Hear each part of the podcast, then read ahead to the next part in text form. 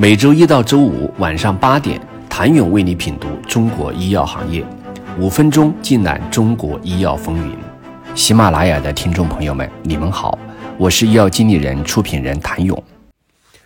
定价是门学问，当国产创新药在美国获得自由定价权，更是拿下高价格后，被激励到的同时，国内药企还要思考一个问题：作为商业国际化的第一大挑战。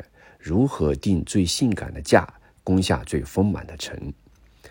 前后脚功夫，和黄与君实刚在 FDA 获批不久的创新药价格已经出炉。武田制药官网公示了与和黄医药合作的福奎替尼价格，两万五千两百美元每盒，换算成人民币约十八万。这一价格几乎是国内定价的二十四倍。无独有偶。军事合作伙伴也公示了 PD-1 特瑞普利单抗在美定价八千八百九十二美元每瓶，折合人民币六点四万元，是国内定价的三十倍。两大出海先驱产品的定价引起业内沸腾，也再次激发了国产创新药出海的热情。不过，出海说起来容易，但做起来谈何容易？国产创新药在这上面交的学费数不胜数，闯过了国际化临床注册的关隘，更大的难关商业化随之而来。而定价是商业国际化的第一步。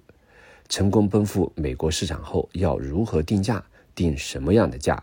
能定多高的价，才能竞争得过当地的企业，获得立足之地？定价是后续海外商业化成绩的直接影响因素。该与同领域、同赛道上什么样的价格水平，才能实现海外商业化的价值和出海的真正意义？对于国产创新药来说，在 FDA 获批等于迈过了国际临床和生产核查两个门槛，下一步就是商业化挑战。而商业化的第一道关卡就是定价策略，不仅关乎产品的竞争，还是创新药企能否在美国市场。实现出海价值的最直接相关因素，首先要明确的是，多位采访对象推测，目前看到的两个公开价格，实际上是产品的首发定价，而非真正意义上制药公司能够拿到的销售额。从药品定价角度来看，美国实行药品市场自有定价制度，联邦政府被直接对药价进行管制，鼓励药品创新。因而，创新定价普遍较高。医保体系包括政府建立的公共社会保险体系和保险公司提供的商业医疗保险体系两个部分。其中，商业医保在美国卫生总费用中占据主导地位，这也构成了美国成为创新支付的天堂的基础。但这并非意味着制药公司产品的上市价格就是其实际交易价格。通常意义上，一款药品在美国的销售流程是从制药商到批发商，再到医院或是药店，而这中间会有药品福利管理服务商的参与。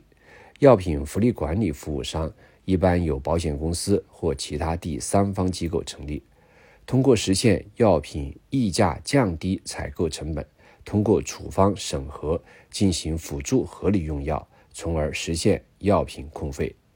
在上游，药品福利管理服务商集中患者需求与药企议价；在下游，药品福利管理服务商以患者需求为中心，对药品供应精细化管理，实现药品控费。